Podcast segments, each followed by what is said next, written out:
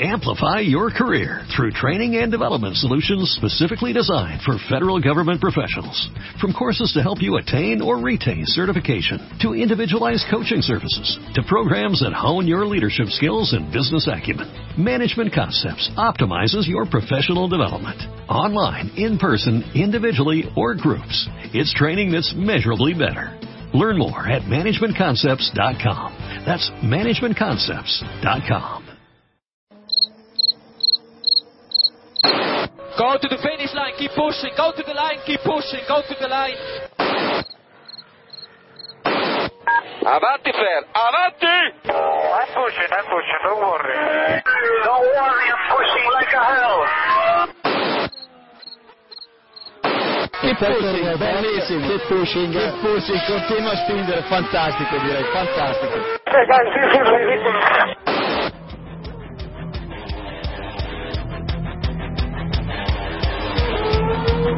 Comienza Keep Pushing, tu podcast de Fórmula 1.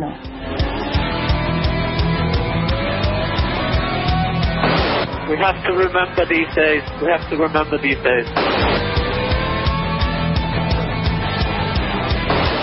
Fucking, fucking Raikkonen. What a fucking idiot. So give me a full power then. Oh, that was amazing, guys.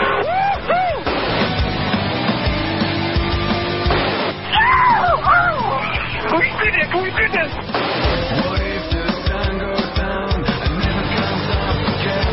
Yes, yes, yes! I'm much quicker than Jimmy.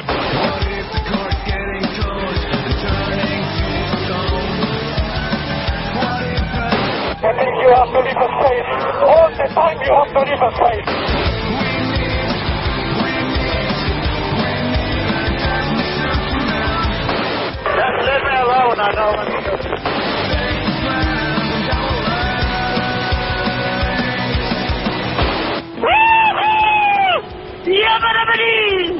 Ring, ding, ding, ding, ding, ding. Hola a todos y bienvenidos al capítulo 134 de Keep Pushing, un capítulo en el que vamos a tratar de analizar eh, el Gran Premio de Hungría 2014 celebrado en el trazado de Hungaroring. Una carrera que bueno, fue un poco, bueno, un poco no, fue muy interesante y también accidentada y además tocaremos después un poco de actualidad antes de este descanso de Fórmula 1 que tenemos eh, durante el verano. Eh, en esta bacanal que puede ser hoy este Keep Pushing ya tenemos por aquí a Diego Otero. Eh, hola Diego. Hola, ¿qué tal?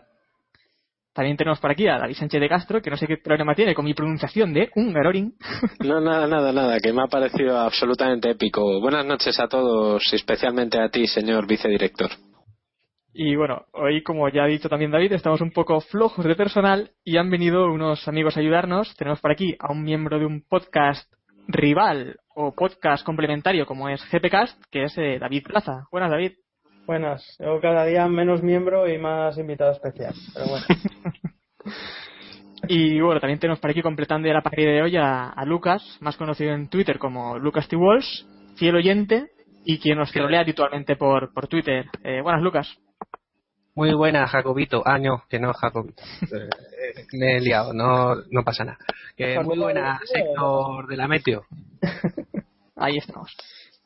Y bueno, pues eso, ya habréis notado que hoy hay cambia- eh, cambio de presentador. Eh, nos faltan Iván y Jacobo, que estarán por ir de vacaciones eh, en Ibiza tomando droga caníbal o algo así. No lo sabemos. Y, y bueno, a pesar de, de esto, pues vamos a intentar mantener un poco el nivel y no desmadrarnos mucho, que, que bueno, ya veremos lo que va ocurriendo. ¿O no? Y bueno, empezamos con el Gran Premio. Una carrera, pues, eh, ya decía antes que han ocurrido unas cuantas cosas. Una de las carreras tal vez más emocionantes de la temporada. Y me gustaría que cada uno intentara resumirlo un poco, así a grosso modo, en una o dos frases que después eran cuatro o cinco. Eh, ¿Cómo visteis la carrera? Eh, ¿Apasionante, David? Plaza. yo, David, pues sí, sí, apasionante sin duda. Yo creo que fue un buen reflejo de- del talento que hay en esta parrilla. A menudo se nos olvida, eh, quizá por, tanta tontería que sobre, generalmente viene de la FIA y demás, pero lo cierto es que tenemos una parrilla con mucho talento y en carreras como esta lo hemos podido ver.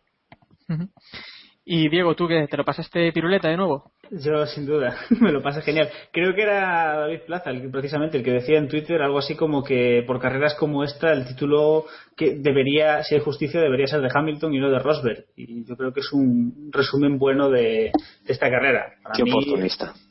Ah, que sí. no, es que, no, es que, no es que aproveche la, ocasión para darle palos a Rosberg, ¿eh? no tiene nada que ver por, ni nada por el estilo. Nada, fantástica la carrera. Ojalá tuviésemos más carreras como esta todos los fines de semana. ¿Y David Sánchez de Castro? Bueno, yo creo que está todo dicho. La verdad es que fue un, fue un carrerón indiscutible. Creo que ha sido, creo, eh, que ha sido la mejor eh, carrera de la temporada, por lo menos la más la más emocionante. Tuvimos, no sabíamos quién iba a ganar hasta la última vuelta y creo que con eso lo dice todo. Mm. Y actuación muy, muy destacada de, de los de arriba. Quizá los que menos brillaron fueron o quizá el que menos brilló fue el, fue el habitual, fue Nico Rosberg, que, que bueno, luego lo comentaremos, pero, pero en general una carrera de 9,5. Y Lucas, eh, ¿cómo viste tú la carrera? ¿También apasionante? Pues no, yo sinceramente tengo que decir que me aburrió mucho y estoy esperando que Briatore lo arregle todo, porque es decir, con esta Fórmula 1 que no suena, que no suena, que no tiene chispa, eh, yo creo que todo el mundo se ha aburrido con esta carrera. Somos una opinión personal, no, ni de coña, vamos. Eh, a mí me pareció muy buena. Tampoco diría de, como apasionante, el principio sí, pero mm, lo que, lo que ha dicho David Plaza es que es el talento que hay eh, eh, en esta parrilla, ¿no? y bueno, ya simplemente los tres primeros, seguro que cualquiera de los tres se merecía ganar. Y creo que estamos, en eso estamos más o menos de acuerdo, ¿no? Sí. Mm. Sí, sí. Y estoy mirando aquí y la votaste como apasionante en nuestra encuesta, pero como tú quieras.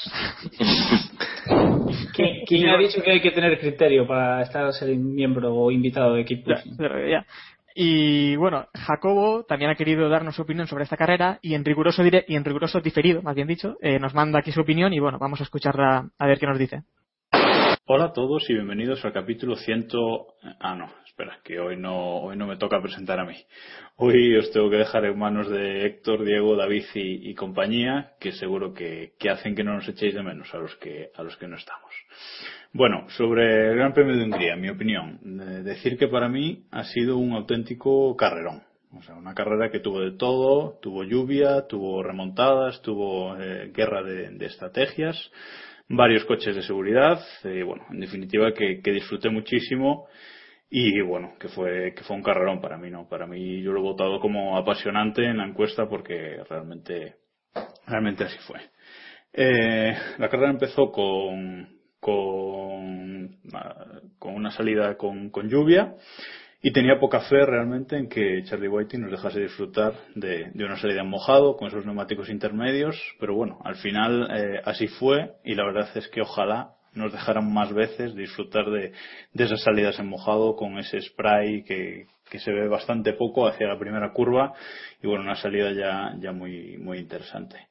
Y luego una carrera bastante estable hasta que ese coche de seguridad de, de Marcus Ericsson pues lo cambió todo, ¿no? Eh, los cuatro primeros, eh, los líderes, no entraron a, boxes en esa vuelta, todos los demás sí, para poner slicks, y ahí fue donde, donde cambió todo. Esos, eh, esos cuatro primeros, de esos cuatro primeros, solo Alonso logró mejorar su posición de, cara al final de la carrera, ¿no? Con lo cual, bueno, eso fue un, momento clave, muy clave de la carrera. Y después está el tema del el accidente de Grosjean eh, en pleno coche de, seguridad, que espero David que, le des que le des caña al francés, porque vamos, eso es una, una acción digna de digna de Maldonado, ¿no? O sea, no, no me esperaba eso de, de Grosjean, pero bueno, la verdad es que tuvo que alargar ahí un poquito el coche de seguridad. Y luego destacar el carrerón de, Lewis Hamilton, ¿no? Es saliendo desde, desde el pit lane, después de haber cambiado motor y varias, y varias piezas de, del coche, hizo una remontada espectacular. Aunque, como, como en la anterior carrera, me quedó un poco, no me gustó del todo al final la remontada, ¿no? Quedó un poco ahí desdibujada con ese tercer puesto. Eh, ya si hubiera conseguido ganar la carrera habría sido espectacular, ¿no? Pero eh, como en la carrera pasada, cuando no pudo ahí pasar a botas al final, en esta carrera también. Se quedó ahí en el tercer puesto, ya sin neumáticos, y no pudo, no pudo mejorar, pero bueno, un podio saliendo desde el pit lane, evidentemente que es eh, espectacular. Y en cuanto a la polémica con Rosberg, me parece deleznable que, que Mercedes pidiese a, Hamilton después de, de haberlo fastidiado el sábado, ¿no? Con, con un error que no fue culpa de, de Lewis, pedirle aún encima luego el domingo que dejaran pasar a, a Rosberg, ¿no? Evidentemente, eh, Rosberg podía haber ganado la carrera, pero se están jugando uno con el otro el título de, campeón del mundo y yo si hubiera sido Lewis tampoco hubiera hecho, hecho caso de la orden de equipo porque, vamos, eh, si Rosberg hubiera ganado la carrera y Lewis hubiera hecho tercero o cuarto, pues no habría valido casi de nada esa remontada a Hamilton, ¿no? O sea que, bueno, el equipo ahí creo que, no sé si se pusieron nerviosos, como dijo Aniquilado después o qué, pero vamos, creo que, que estuvo bastante fuera de lugar esa, esa orden de equipo. Y luego el tema del carrerón que se marcó Alonso, ¿no? Ese segundo puesto con, con ese Ferrari, eh, Kimi fue sexto, o sea que bueno. Eh, yo he de confesar que tenía un momento que tenía la esperanza de que pudiera ganar la carrera, sobre todo ahí cuando iba aguantando a, a Hamilton, eh, pero bueno, en cuanto Ricciardo pasó a Hamilton ya, ya vi que era imposible pero también tuve miedo a la vez, sobre todo en las dos últimas vueltas, de que ya con, con 30, 32 vueltas en los neumáticos blandos, su carrera se deshiciese por completo, ¿no? Eh, que le pasase Ricciardo, Hamilton, Rosberg y que, bueno, acabase por ahí en el medio de, de, los 10 primeros puestos, ¿no? Quizás en ese quinto puesto que, que, tanto le gusta o así. Pero bueno, fue un momento ahí que, que, que dudé, pero bueno, eh, evidentemente hizo, hizo un carrerón. Eh, y luego destacar también a, Jean-Éric Bernier con ese noveno puesto, pero luchando durante gran parte de la carrera con, con los de arriba, con los líderes, frenándolos, eh, es cierto, pero bueno, ahí no dejándose adelantar, o sea que muy, muy bien el francés, muy mal Williams, pero bueno, como no está Iván y tampoco, pues tampoco me voy a meter demasiado con, con, ellos, pero bastante mal en esta carrera. Ya ellos mismos lo, lo decían, que seguramente no fueran bien aquí y muy mal Force India. Ese accidente entre sus dos pilotos, en unas condiciones cambiantes en las que podrían haber destacado, mm, doble abandono, primer abandono de, de Hulkenberg este año, muy mal. La verdad es que no, no me gustó nada la, la actuación de, de Force India. Y bueno, creo que nada más, ya me he extendido suficiente y solo decir que no hay mejor forma de irse al, al parón veraniego que con este carrero. Bueno, pues nuestros oyentes, en la encuesta que colgamos todas las semanas después de cada gran premio y que eh, agradecemos también la alta participación, que a pesar de ser verano, eh, pues hemos recibido unas, una, buena, una buena votación. Eh, la gente, imagino que en la playa de la piscina, pues aún sigue aquí. Y, y, esta semana la opción más votada era apasionante, con un 82% de los votos. Eh, todo el mundo ha votado apasionante y divertida. Así que creo que es eh, la carrera mejor valorada de la temporada y en un circuito que además solemos llamar un Gaboring. Así que eh, no, está, no está nada mal, ¿no? Y bueno, pasamos ya un poco a lo que fue el Gran Premio y, y la clasificación. Eh, empezamos ya por una clasificación bastante accidentada con un Mercedes, el de Hamilton, que, que quedaba ardiendo. Eh, David Sánchez, ¿qué, ¿qué te pareció esto otra vez, este problema de, de Hamilton en, en la calificación? A mí me parece, me parece increíble, sinceramente, porque quizá aquí David Plaza nos pueda contar un, un, poco más o nos pueda dar un poco más de luz técnica, pero, pero a mí me parece increíble que, que, le haya vuelto a pasar a Hamilton otra vez un problema mecánico en la Q1. O sea, no, no es un problema de, de, que se equivoque, de que vaya encendido, de que, yo qué sé. No, es un problema mecánico y es, es alucinante. Y otra vez Hamilton ha demostrado que, que en este mundial si no lo gana no va a ser porque no le echa ganas, no se va a rendir y creo que para el espectáculo es bueno, para su salud posiblemente no tanto, pero, pero creo que fue bueno una clasificación bastante emocionante, aunque quizá la, la última vuelta que hizo Nico Rosberg en la que le sacó cuatro décimas a, a Vettel, creo recordar que fue, eh, sí, a Vettel, eh, lo volvió a colocar a todos en su, en su sitio, ¿no? Pero, pero vamos, insisto, el- los problemas mecánicos que están teniendo Hamilton mm, sorprenden ni mucho. No sé, David, si tú puedes decirnos un poco más técnicamente hablando de, de qué le pasa al Mercedes de, de Hamilton. Pues no, la verdad es que no, David, ¿para qué te voy a engañar? No. Realmente yo, yo creo que no hay que achacarlo a nada en concreto. Yo, yo pienso que es más cuestión de, de suerte, de circunstancias, ciclos y, bueno, pues a lo mejor a Nico le empieza a, a pasar después del verano en las carreras de septiembre, tú a saber, es, es algo que nunca nunca puedes. Lo que sí es, es curioso es que le pasa a Mercedes, ¿no? Es un equipo que tiene tanto margen sobre los demás y que, bueno, pues teóricamente no tiene por qué eh, exprimir los coches hasta el punto de tener tantas averías como está teniendo últimamente. Eh, el tema de los frenos y demás, pero bueno, eh, el caso es que estas cosas también muchas veces no las ves venir, sobre todo cuando son fugas y problemas con la bomba de combustible, cosas por el estilo, como, como ha pasado también en este caso. Mm. Porque en esta ocasión era eso mismo, una fuga, eh, una fuga de gasolina eh, que ocurrió además en, en la Q1, como también decía antes David. ¿Y cómo, cómo lo viste tú, Lucas? Mm, La cuestión fue que, que eh, yo no sé, yo no sé vosotros, pero yo cuando lo vi ya había ocurrido como que pasó sin dar sin darnos cuenta, sin darnos cuenta, ¿no? Es decir, que no había empezado la Q1 y ya nos habíamos encontrado con un problema. No es que ni siquiera había dado mm, con fuerza a su Mercedes, simplemente había empezado, pues no sé si era la primera vuelta o la segunda vuelta y entonces de pronto Era- nos encontramos que Era, está era su, su primera vuelta avanzada, era. Y claro, y nos encontramos con el problema. Yo, a- al principio ni me di cuenta, digo, ¿pero qué ha pasado? Y ya cuando vimos que era Hamilton, pues ya, eh, pues ya empezaron, bueno, la tontería, Ojo. la locura y no, todo. no nos olvidemos que justo antes, y de hecho creo que fue medio minuto antes, eh, Maldonado había dejado aparcado su, su Lotus también. O sea, eh, que estábamos todavía con la coña de, ah, mira, ya está Maldonado liándola, tal, no sé qué, y, y de repente a, a Hamilton le, le empieza a arder el, el, el coche. Yo quería destacar, que antes se me olvidó comentarlo, eh, cómo llevó el coche hasta boxes. Eh, lo llevó hasta boxes, se pasó los comisarios y hasta que ya vio que lo podía, que se podía bajar en condiciones, vamos, que prácticamente pasaba de, de, de las llamas que le estaban quemando el culo, dicho mal y pronto. O sea, me, me pareció, no sé, alucinante.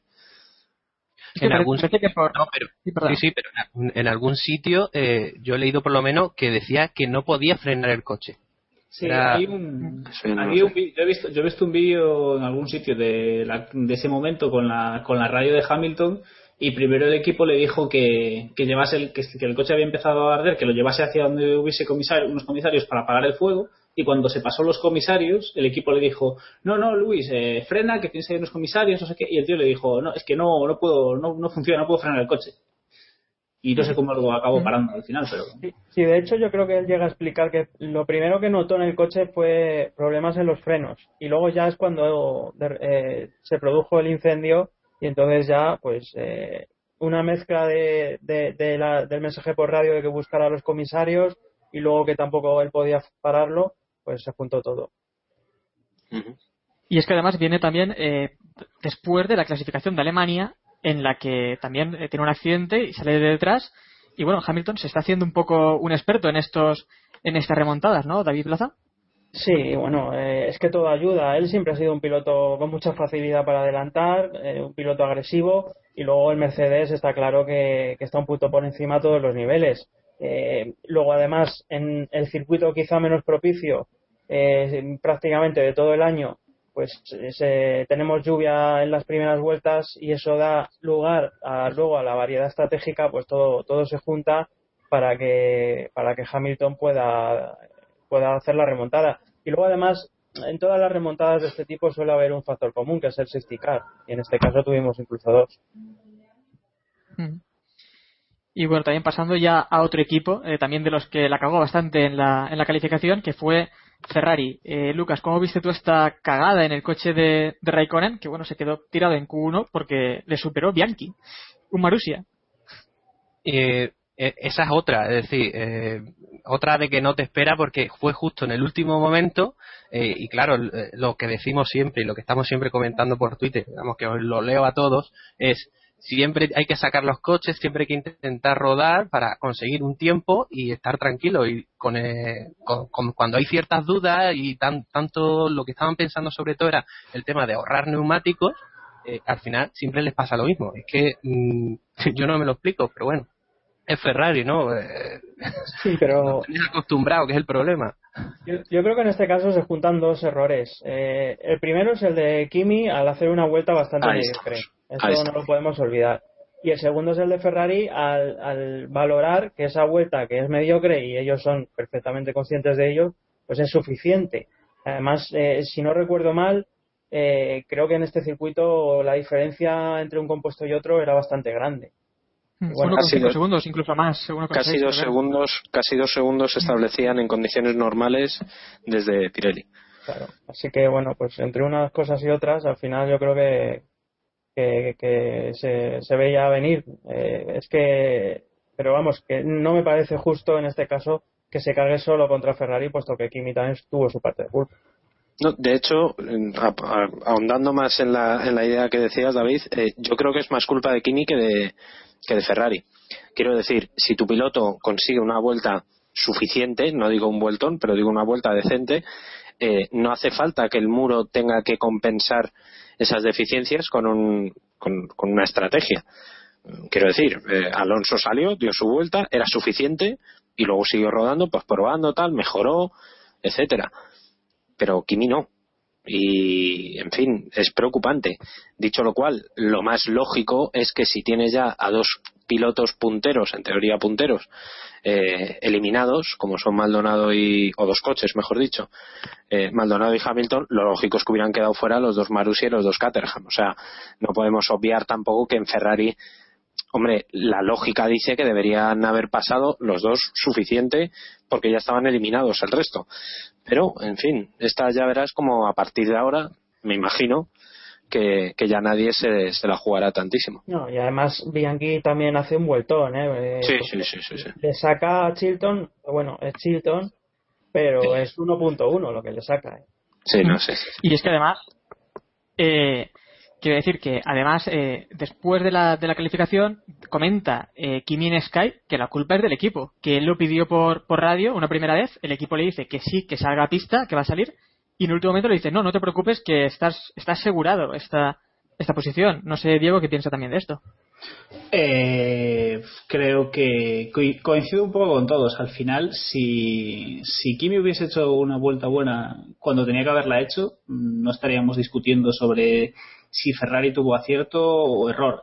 Y, si, y al final, si lo ponemos un poco en contexto de lo que ha sido la temporada, tampoco, si Kimi llevase una temporada fantástica y justo en esta carrera hubiese hecho una mala clasificación, pues aún podríamos culpar un poco a Ferrari, pero después de las clasificaciones que está haciendo Kimi y de las carreras que está haciendo Kimi, creo que, que él tiene una parte de culpa por no haber hecho la vuelta que debería. Aún así, Ferrari debería haber sido consciente y haberle sacado. Pero bueno, yo creo que es un 50-50 bastante claro. Una pena que haya sido aquí porque a la postre parece que es un circuito en el que hubiese podido conseguir un buen, un buen resultado. Y llega aquí ya la, la Q3 sin Hamilton en la lucha, con un Vettel muy fuerte durante todo el fin de semana y metiéndose en la primera posición ya eh, en la Q3. Y bueno, todos esperábamos un poco un cambio de la parrilla, pero llegaron los últimos instantes y, no sé, eh, David Sánchez, otro jarro de agua fría, ¿no? Otra vez Mercedes domina en el último instante. Es que fue, fue increíble. Yo cuando vi la, la vuelta de Vettel, 35 eh, fue más rápido por 35 centésimas, no, no se me olvida, lo tengo muy marcado, eh, que el siguiente clasificado, que fue Botas, eh, y de repente llega Rosberg y zasca, saca el mazo y aquí no hay, no hay ninguna duda. Eh, en fin, es lo de siempre, ¿no? Son, es un monoplaza increíble. Yo lo que lo que estamos viviendo con este Mercedes creo que es mm, que está a la altura del, Red Bull de 2011 sin ninguna duda. Quizás un equipo más fuerte incluso y, y en fin todo lo que no sea ver en la pole a, a un Red Bull este año es una oh, perdón a un Mercedes es toda una sorpresa.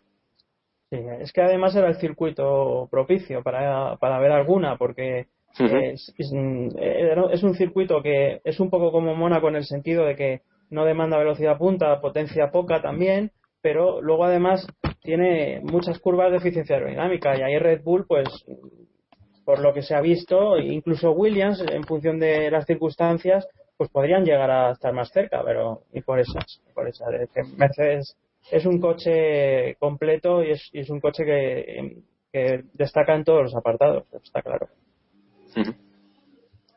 Mm. ¿Qué te parece a ti, eh, Diego? Este intento de arrebatar esta pole a, a Rosberg.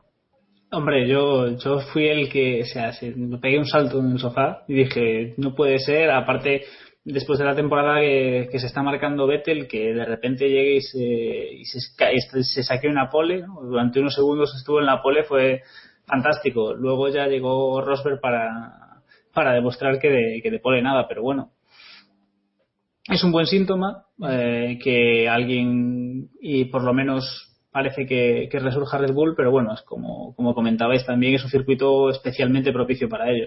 Veremos cómo avanza a lo largo de, después de las vacaciones, pero, pero bueno, siempre ha sido un equipo que ha, que ha evolucionado bien y que ha hecho una segunda vuelta muy fuerte. Así que a ver si este año repiten y por lo menos tenemos un poco de emoción, aunque sea a partir de, los dos primeros.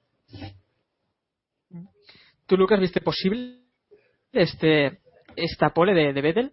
Eh, yo, sinceramente, tan eh, sorprendente fue eh, la fogata de Hamilton como poco sorprendente que, que Rosberg consiguiese la pole. de hecho, yo me quedo un poco con la radio que le, que le dijeron a Vettel durante ese momento, que era primero, todavía primero, primero, diciendo, lo siento, pero te ha sacado medio segundo. Es decir, era verlo venir y ya se sabía que, a no ser que le pasase algo en la última curva o algo, mm, era para Rosberg. Es decir, que tan superior el coche que da para eso. Pero claro, mm, que ver a Vettel en ese instante y justo en la pole, pues claro, pues, pues, ojalá, ¿no? Por lo menos que cambie un poco alguna vez la historia, ¿no? Que ya cansa un poquito, ¿no? Una variación no, nunca se, nunca se, nunca pasa nada, vamos, por una variación. Y bueno, después empieza la carrera y tenemos una carrera con lucha al final entre los Mercedes, a pesar de esta pole de Rosberg, eh, por los safety y por otras cuestiones, eh, y llega una lucha de, Mercedes, de Hamilton contra Rosberg, en el que a Hamilton le ordenan que deje pasar a, su compañero de equipo. Hamilton pasa de las órdenes de equipo, como también podemos decir que es normal porque están luchando por el campeonato. Y, bueno, David Plaza, ¿cómo, ¿cómo viste este esta rabieta de, Hamilton o este, esta defensa de su posición? Bueno, a ver, yo siempre he sido defensor de, las órdenes de equipo, de que esto es un deporte de equipo y como tal hay que tratarlo y por tanto creo que, el equipo siempre mm, tiene, entre comillas, la razón o, tiene derecho a decidir qué quiere hacer con sus pilotos, ¿no? pero bueno, en otros casos eh, no ha sucedido lo que sucedió en el, en el de el domingo y es que el piloto que se niega a obedecer, pues eh, luego eh, da argumentos para ello, ¿no? Y es que se demostró que si Hamilton llega a dejar pasar a Rosberg, pues luego habría salido perjudicado, de hecho no habría, no habría llegado al podio y Rosberg, bueno, pues como mínimo habría sido segundo. Por tanto, bueno, pues eh, Hamilton tiene sus argumentos a favor, eso está claro. Eh, además, en este caso, ambos están luchando por el campeonato y eso es importante. Pero, mm, en, mi, en mi opinión, no hay que perder de vista de que al final el, equipo es el que siempre debe, debe primar por encima de todo, aunque se equivoque. Yo estoy muy muy de acuerdo con, lo que dice David. Yo soy de los que también dice que las órdenes de equipo son para cumplirlas porque tú trabajas para, para un equipo y es quien te paga. Te guste más o menos, la responsabilidad de un posible problema en esas órdenes de equipo siempre va a recaer sobre, sobre quién te las ha ordenado. ¿no? Dicho lo cual, eh, por el bien del espectáculo estuvo bien que Hamilton eh, no dejara pasar a, pasar a Rosberg quién sabe, a lo mejor si Rosberg se llega a mostrar un pelín más agresivo, eh, pues podríamos haber visto, por ejemplo, a los dos fuera. Y me viene a la cabeza eh, los accidentes que tuvieron en Red Bull en el pasado, Weber y, Vettel, ¿no? Por ejemplo, por, por citar un, un ejemplo mm, relativamente eh, pronto, ¿no? pero por otro lado, vamos a ver, eh, no olvidemos que Rosberg hizo una carrera en términos generales y para lo que está haciendo esta temporada tirando a mala. Más que Rosberg fue Mercedes en general, ¿no? Porque eh, el equipo yo creo que se equivocó en, a la hora de, de, mandar. Bueno, más que se equivocó, es que el, el, safety car, el primer safety car, le vino muy mal para, para cambiar los neumáticos, salió con mucho tráfico, perdió posiciones, tuvo que remontar, se le complicó muchísimo la carrera a Rosberg, ¿no? quién sabe qué hubiera pasado si las tornas hubieran sido al revés. Yo creo que Hamilton muy posiblemente le hubiera metido la rueda a Rosberg y que sea lo que Dios quiera. Y si acaban los dos fuera, pues acaban los dos fuera. Porque evidentemente la agresividad de uno eh, no, no es comparable con la agresividad del otro, ¿no? Eso es, es evidente. Pero bueno, creo que como golpe moral que fue para Hamilton quedar por delante de Rosberg, dejarle fuera del podio por segunda carrera esta temporada, creo que es bueno creo que es bueno para Hamilton sobre todo y para el espectáculo en general. Es que aparte de las órdenes de equipo, eh, también es cierto que Rosberg, tras el primer safety car, como tú comentabas, que, que si lo pierde todo, pierde también eh, pierde también posición con, con Magnussen y con Bernier, en una lucha en la que perdió un tiempo importante y después además no fue capaz de adelantar a Bernier, que fue aquí también donde pierde un poco su lucha con, sobre todo con Alonso, ¿no? Porque sí que hizo un trenecito muy importante Bernier en el que le dio un poco de respiro a, Alonso. Y no sé, Lucas, ¿qué opina de esta lucha de, compañeros en Mercedes? Eh, el detalle es ese, ¿eh? el trenecito que hubo detrás de Bernier fue, digamos, lo que hizo que Rosberg no progresara, lo de siempre, es decir, si tú no adelantas a, un, a un coche que va más lento que tú y no aprovechas el aire limpio, eh, después en la siguiente parada vas a tener vas a tener un problema con otros que han podido hacerlo, es decir, de, lógica, ¿no? Eh, sobre la lucha entre los dos, bueno, mm, Mercedes, aunque no lo quiera vender, eh, ellos están en guerra. Hamilton está en guerra desde la primera carrera, directamente porque Hamilton es así, y eh, Rosberg, pues bueno, eh, sorprende estar así, ¿no? batallando, digamos, por ser campeón, pero mm, en estos detalles no se le nota que no es lo mismo que Hamilton, ¿no? Pero aparte de eso, mm, está bien, es decir, que no quiere las órdenes de equipo, bueno, pues la siguiente vez pues se va a encontrar que tampoco va a tener órdenes de equipo, o por lo menos espero, ¿no? Espero que Rosberg eh, le saque la misma moneda. Sería lo suyo. Y Diego, eh, ¿no te parece que además eh, Hamilton ralentiza un poco el ritmo cuando Rosberg estaba, estaba detrás? Porque cuando Rosberg para en boxes, vemos que Hamilton aumenta el ritmo y da caza a Alonso una cosa un poco extraña, ¿no? Bueno, habría que habría que analizarlo con calma. No, sinceramente, no, no recuerdo el, detalle en concreto. Creo que podría ser. O sea, de Hamilton ya me espero cualquier cosa, pero pero no lo sé. En general, en cuanto a las órdenes de equipo, coincido en que sí, o sea, debería haberlas, debería haberlas, a priori debería haberlas acatado, porque es, eh, son dos pilotos que trabajan para un equipo lo que a lo mejor habría que valorar es si en la situación en la que está Mercedes era la, orden correcta, porque al final si Hamilton estaba adelante, a lo mejor deberían haberle dejado, haberles dejado luchar, pero bueno. Eh, al fin al fin y al cabo la culpa yo creo que es de Rosberg si Rosberg hubiese realmente fuese más rápido que es lo que Hamilton argumentó al final Hamilton dijo que no iba a dejar pasar a Rosberg porque mm. él era más rápido que, que Nico y si realmente Nico hubiese sido más rápido pues no tenía más que adelantarlo al final es un golpe moral bastante grande por parte de Hamilton porque yo creo que el inglés está rindiendo bien en todas las carreras y Rosberg en una carrera en la que a priori debería haberle ido bien y haber ganado sin muchos problemas mm, ha visto como su compañero saliendo desde el pit lane aunque ya sabemos que salir desde el pit lane es una ventaja clarísima que permite a cualquiera ganarla, hacer cualquier cosa, eh, su compañero salió del pit lane y al final ya acabó en el podio habrá que ver cómo vuelven después de vacaciones y qué tensiones encontramos en Mercedes. Un poco también en esa línea ha dicho Jacques Villeneuve eh, que, fue Rosberg el, culpable aquí quien quería perjudicar a Hamilton, ya que Rosberg en ese momento podía ir a lo mejor un poco más rápido, al menos a igual eh, un tiempo muy similar, pero en pocas vueltas iba a ralentizar su ritmo porque sus neumáticos ya estaban al límite, ¿no? Así que iba al final a caer. Eh, pues no sé cómo acabará esta guerra, pero tampoco muy bien.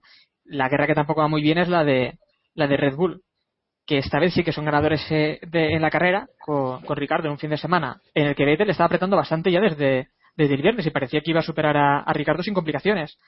Pero tras una salida un poco regulera de Vettel, después se vino también un poco abajo y, aquí lo que sí que hicieron perfecto es Red Bull con su estrategia. Eh, ¿No, David Sánchez? No, no, eh, perfectos. O sea, yo creo que Red Bull eh, volvió a ser ese Red Bull que daba miedo hace hace unos eh, unos meses, iba a decir unos años, no, unos meses, y, y la verdad es que muy bien. Vettel está un poco nervioso. El trompo ese que hizo en la recta que salvó, Dios sabe cómo, sinceramente yo, mm, vamos, salvó. De hecho, tocó el, el coche en el, en el muro y como siempre el coche de Vettel no se rompe, es increíble. Eh, fue un error propio, es que eso, eso lo lastró muchísimo y, la verdad es que el ritmo de Vettel luego en carrera no fue, no fue el esperado. La carrera de Ricardo, pues de 10. Es que fue perfecta, está siendo el, el piloto revelación para mí sin duda de esta, de esta temporada. Están siendo, podríamos discutirlo entre él y Botas, pero, pero el, el rendimiento que está mostrando Ricardo es, es espectacular, sinceramente, y 9-2 le va ganando a, a Vettel. Mm, La cosa se pone muy seria y, y, en fin, no sé, David Plaza me apunta a Kvyat. No Sí, sé. no. Sí. No, no, por lo de piloto revelación que decías, yo creo que por lo menos a mí es el que más me está sorprendiendo porque era del que menos esperaba. Pero bueno, eh, Quizá, quizá queda. sin salirnos del tema, eh, muy de acuerdo contigo. Eh, primero, lo de que Vettel yo creo que está nervioso. Eh, hay un mensaje por radio al final de, carrera muy significativo suyo, y es que le, le dice al equipo que sí, que él ha hecho el trompo, que eso ha sido culpa suya, pero que ellos también han fallado con la estrategia, ¿no? Que, que no, no, no lo han hecho del todo bien, como justificándose un poquito, ¿no? Es algo que además no solemos ver en él. Eh, y Ricciardo, bueno, pues en esta carrera un poco reflejo de su temporada. Está, está impecable. Además, está haciendo algo muy bien que, que no, es, no es habitual ni en pilotos que, que llevan pocos años ni en otros como por ejemplo Rosberg o Massa que llevan ya bastantes más. Y es que se mueve muy bien en el tráfico y en el cuerpo a cuerpo. Eh, está siendo muy incisivo en todos momentos. eh, no pierde tiempo eh, a la hora de, de ganar posiciones con coches retrasados. Y, y la verdad es que a mí personalmente me está sorprendiendo bastante. Yo no esperaba una temporada como la suya y hasta el momento no se le puede poner ni un solo pero. Pero, pero también, ¿hasta qué punto creéis que la carrera de Ricardo fue también esa, esta victoria gracias a los Estigar? Porque recordemos también que sacó una gran ventaja, sobre todo en el primero, que mató a los cuatro líderes de la prueba. Sí, Sí, pero eso- Sí, pero es que, por ejemplo, en el primero, eh, en un vídeo de Sky que he visto esta tarde, ¿no? Eh, se ve claramente que es que eh, él y Baton eran los que tenían, digamos, la primera oportunidad para entrar eh, en boxes. Eh, Vettel y Alonso podía haber entrado, pero estaban muy justos, pero mucho. Eh, la única forma de haber entrado es que el equipo hubiese sido muy rápido y entrar. Eh, así Sí, de que- Ferrari, bueno, eh, bueno, Ferrari o lo que sea, no, pero da igual, ¿no? Es decir, que podían haber tenido la oportunidad, pero por muy poco. Sin embargo, lo que es Baton y, y, Ricciardo eh, perfectamente podían entrar. Eh, Rosberg y Bottas, por ejemplo, estaban ya entrando en la recta. Bueno, eh, Rosberg estaba en medio de la recta, así que no tenían nada que hacer en el primero. Ya después yo veo más importante el segundo, ¿no? Es decir, eh, eh, ahí es donde, digamos, afianza. El otro podría ser, vamos a decir- decirlo entre comillas, suerte de haberlo pillado justo en el momento. No, y yo, más que eso, perdona, eh, más que suerte de, de cogerlo en el momento, el problema es la mala suerte que tienen los cuatro primeros de que cuando sale el coche de seguridad a pista, ellos todavía no han pasado y tienen que quedarse detrás del coche de seguridad hasta que pasa el coche médico, se aleja y entonces ya les permite seguir. Eh, ahí es donde realmente ellos pierden un tiempo que en general no se pierde por los tiempos delta que hay ahora, ¿no? Eh, en general, ahora con safety car, eh, si, si el coche no te ralentiza, tú no vas a perder tiempo y puedes entrar en la vuelta siguiente sin, sin perder posición. Pero en este caso en concreto sí que pasó y, y estos cuatro primeros pues se vieron perjudicados. Exacto, exacto. Y luego, aparte, eh, un, un detalle tenemos que tener en cuenta. Ricardo fue el primero en el segundo safety car, en las, perdón, en los segundos eh, órdenes de paradas, eh, fue el primero en entrar en boxes. Entonces, quizá ese pequeño cambio de estrategia luego al final le benefició porque llegó en mejores condiciones, ¿no? Eh, creo que por eso digo que la estrategia de Red Bull fue, por lo menos con Ricardo, fue eh, prácticamente perfecta. Luego podríamos discutir si la de Vettel fue mejor o peor. No fue la mejor, sin duda alguna, pero, pero la de Ricardo fue prácticamente perfecta. Es que además, eh, aquí en esta segunda parada que tú comentas, bueno, en la parada de segundo safety car, se meten simplemente Ricardo y los dos Williams, que los dos Williams aquí eh, meten neumático medio. Y Sí, posiblemente li- liadita, también- liadita. Hablaremos también de eso luego. ¿Y cómo viste tú, Ricardo? Este, ay, Ricardo, digo, ¿cómo viste Diego? Eh, yo, Una la carrera de Ricardo ha sido fantástica. Yo creo que tuvo la suerte del safety car, pero esto es lo, de, lo que hablamos siempre. Esto es como la lluvia. Es la suerte es relativa y hay que saber aprovecharla. Tanto él como Red Bull supieron hacer valer esa, esta oportunidad que tuvieron en carrera y la exprimieron al máximo para sacar, para sacar la victoria. Vettel, sin embargo, pues una, una decepción más este año que por el momento no podemos decir mucho bueno de él. Ese trompo fue un error propio que no debería y que no al que no nos tenía acostumbrados en las últimas temporadas y no sé, está nervioso, está descolocado. Yo creo que al igual que ninguno de nosotros, él tampoco se esperaba que su compañero de equipo le apretase tanto y tan desde el principio y ahora toca ver en esta segunda mitad si si es capaz de reaccionar, acostumbrarse a un coche al que parece que no le, en el que parece que no le hemos visto cómodo en ninguna carrera de la temporada y, y a ver si nos demuestra un poco el piloto que el piloto que es. Mm. Y bueno, otro equipo que también brilló, al menos durante la carrera de Hungría, eh, fue Ferrari, que, que hizo una gran carrera Alonso, también, también Raikkonen, y sobre todo, pues una buena estrategia que les permitió llegar incluso a luchar por la victoria. Eh, no sé, Lucas, si vio algún momento en el que era posible esta victoria de Alonso con Hamilton apretándole y, y Ricardo también desde atrás viniendo como una bala. Eh, yo en un momento tuiteé que sí, yo lo veía. Mm, es que era difícil, ¿no? Porque justo en el- al final eh, se notaba que se lo comían. Pero hay que decir una cosa, igual que antes hemos hablado de suerte, mala suerte, eh, en realidad lo importante de la suerte y la mala suerte es estar ahí en ese momento. Y hay que decir que Alonso está siempre, siempre. Es decir, no, no falla, en el momento que no tiene que fallar, no falla, ¿no? Y, y esta vez lo que ha tenido es una oportunidad y la ha aprovechado, es que ha estado a punto de ganar la carrera. Así de sencillo, ¿no? Eh, y no hay más que decir de él, es que es así, así de, así de pilotazo es, entonces no, no le podemos quitar nada. Y David Sánchez, eh, ¿avión o camión al final? Hombre, yo creo que lo de camión es indiscutible. Lo que pasa que en este circuito, eh, bueno, se, se disimularon mal las carencias del Ferrari por, bueno, por lo que comentaba antes David Plaza, es, es un circuito con alta carga de aerodinámica. Estuvieron probando mucho el, el viernes, de hecho, fue uno de los días, no lo hemos comentado antes, pero el viernes creo que el, la Q1, perdón, la, los primeros libros, la FP1, ha sido la de más trabajo de toda la temporada creo que es algo muy significativo porque fue ha sido un circuito donde hemos visto que probaba muchas cosas no en cuanto a la carrera de Alonso impecable Mm, es que no se puede decir más. Yo en mi mente lujuriosa casi eh, esperaba que Alonso ganara pero pero evidentemente era muy difícil. La carrera llega a durar una vuelta más y Alonso posiblemente queda fuera del podio. Llega a durar una carrera una vuelta menos y posiblemente hubiera ganado la carrera. O sea así de ajustado fue la fue la cosa no eh, una carrera perfecta de Alonso. Eh, lleva 28 grandes premios eh, acabando y este es el dato 14 grandes premios puntuando consecutivos. 14 grandes premios puntuando. O sea, estamos hablando de un Ferrari que, si no es uno de los, comparativamente, ¿eh? comparativamente con, los, con, con sus rivales, es posiblemente uno de los peores de los últimos 20 años. Y creo que Da- David puede, puede dar mejores cifras, pero comparativamente, no el peor, evidentemente, pero pero bueno, mm, echemos memoria hasta 1994. ¿Dónde estaban aquellos Ferrari? ¿Dónde están estos? Quizá no estamos tan lejos, ¿eh? Yo estoy... Y Berger, ¿dónde estaban?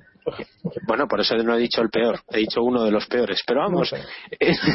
yo creo que no está, no está a la altura, ¿no? Y, y bueno, eh, el- el- la estrategia salió bien. Yo tenía mucho miedo. Sinceramente, yo cuando les vi tan valientes y tal, dije, uy, uy, uy, estos que, que la líen. Pero bueno, oye, les salió bien, salió la, la moneda cara y, y bien. Y, y bueno, luego Kimi, que ha hecho el mejor resultado de la temporada para él, que es un sexto, que con esto yo creo que se dice todo de la Pero, temporada. pero bueno, los grillos, ¿no? Correcto. Que también salía, salía 16 en la parrilla, ¿eh? También hay que olvidar, no hay que olvidar eso, que salía 16. Y bueno, yo creo que fue la mejor carrera menos de la temporada, ¿eh, ¿no, Diego? De, de Kimi. Sí, y es bastante triste que haya sido un sexto puesto en la mejor carrera de la temporada. Triste, si no lamentable. Como dije antes, mm, me queda la pena y la duda de saber qué hubiese hecho Kimi en esta carrera si saliese en una posición, no digo en una posición buena, pero sí al menos en una posición un poco más, más rozando la décima plaza, por ejemplo, que si es un objetivo razonable para Raikkonen en esta temporada. A lo mejor lo hubiésemos visto un poco más arriba porque parece que este gran premio sí que estaba, sí que iba bien o se sentía más cómodo o el Ferrari era un poco menos camión. Eh, aún así, no hay nada que justifique, yo creo, por el momento la temporada de Kimi. Y si hablamos de que tenemos, queremos ver qué hace Sebastián en la segunda mitad, yo, yo de Kimi cada día tengo menos incluso esperanzas de ver algo, de ver algo que destaque y mm, tengo la sensación de que con esta temporada va a poner fin a, a su nueva andanza en la Fórmula 1. Que también estaba recordando ahora que ya el viernes eh, fue Lauda también el que se acercó a Matías para decirle que, bueno, pedirle un poco de disculpas por lo que había dicho de que el Ferrari era una mierda, literalmente, lo dijo así. Y, bueno, no sé, eh, no sé qué opina Lucas también de, de, esto que dijo Lauda, que además después el Ferrari quedó por delante de sus dos Mercedes. De, de, lo que dijo Lauda, pero de lo que dijo por la mañana, por la tarde o por la noche. Que depende. No sé, eh, a la madrugada. A la madrugada. Una mierda. Bueno, mm, yo tampoco, yo no sé, por ejemplo, David Plaza seguro que, como, bueno, yo que soy un eh, televidente más, vamos a decir, ¿no? Y tampoco tengo datos, ¿no? Pero yo eh, no sé cuánto de camión tiene el Ferrari, ¿no? Yo tengo duda. A veces no me parece tan malo eh, comparativamente con el resto y otras veces no, no lo sé. Es decir, que es una mierda, pues me da igual, sinceramente. Es decir, que cada, hay que sacar lo máximo del coche y si no se tiene el mejor coche, pues lo que se pueda. Y está claro que Alonso lo hace y Kimi no. Pero bueno, eh, nada más. Yo de Lauda, sinceramente, me da igual lo que diga. Eh, yo, yo creo que Ferrari, eh, en líneas generales, está claro que no destaca en nada, pero sí tiene un grandísimo problema y es el, la unidad propulsora en general, tanto por potencia como por lo que les cuesta recuperar energía, eh, etcétera. Yo creo que en ese sentido tienen muchísimos problemas, incluso de consumo, también parece que, andan bastante justos. Y, y, sin esa variable que se ha introducido este año, que no había temporadas anteriores, pues quizá el Ferrari estaría pues más o menos al nivel del segundo o tercer coche de manera consistente. Pero, pero bueno, aún así yo creo que, al final todo cuenta y, el motor eh, y demás este año pues es una variable más, nos guste o no, eh, y por tanto en el global el Ferrari eh, sigue suspendiendo, además por una razón que, suele verse todas las temporadas y es que es inconsistente, depende en muchas ocasiones más de las circunstancias de cada circuito que de su, propio rendimiento para subir o bajar. Uh, hay carreras en las que está ahí segundo tercero, luego en otras baja quinto sexto, no, no tienen inconsistencia y, el desarrollo nunca ha sido el gran fuerte de Ferrari y este año no va a ser menos. Y tampoco es muy importante en este trazado, pero bueno, si comparamos en el speed track las velocidades máximas de los equipos, eh, vemos que a Ferrari, eh, Mercedes y Williams le sacaban unos 14-15 kilómetros por hora y, el Red Bull le sacaba 10 kilómetros por hora también de más. Es que también es una velocidad un poco inasumible, ¿no?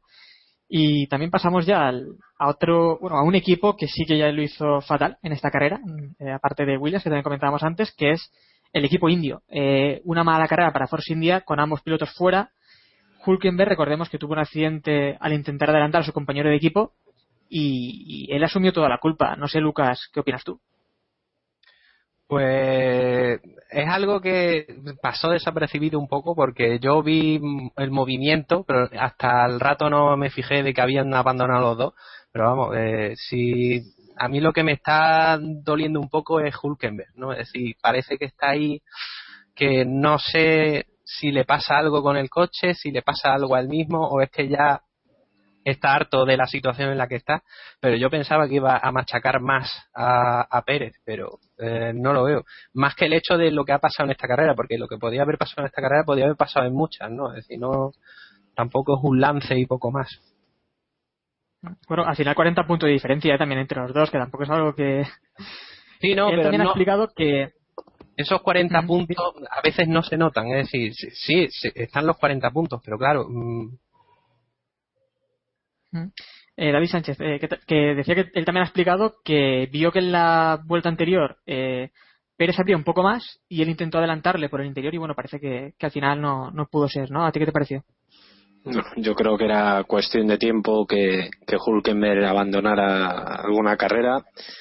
Yo también estoy un poco con Lucas, ¿no? Yo me esperaba eh, que, que fuera, no sé si un 11-0 como, como le está metiendo Alonso a Raikkonen, pero, pero más consistente sobre su ventaja sobre, sobre Pérez, ¿no? Eh, acción de carrera no ha sido ni mucho menos el mejor fin de semana de, de Hulkenberg en general, en términos generales, y, en fin, eh, sin más, acción de carrera y una pena que los dos Force India tuvieran que abandonar, sin duda alguna, pues un equipo que está ahí, quinto equipo, cuarto equipo, depende de las carreras, sexto equipo, depende de dónde tal, pero vamos, pelean por los puntos, un equipo muy a tener en cuenta en la lucha eh, por ese por esa posición y una pena. Yo creo que Hulkenberg era consciente de que algún día le tenía que llegar a él y, le ha llegado sin problema.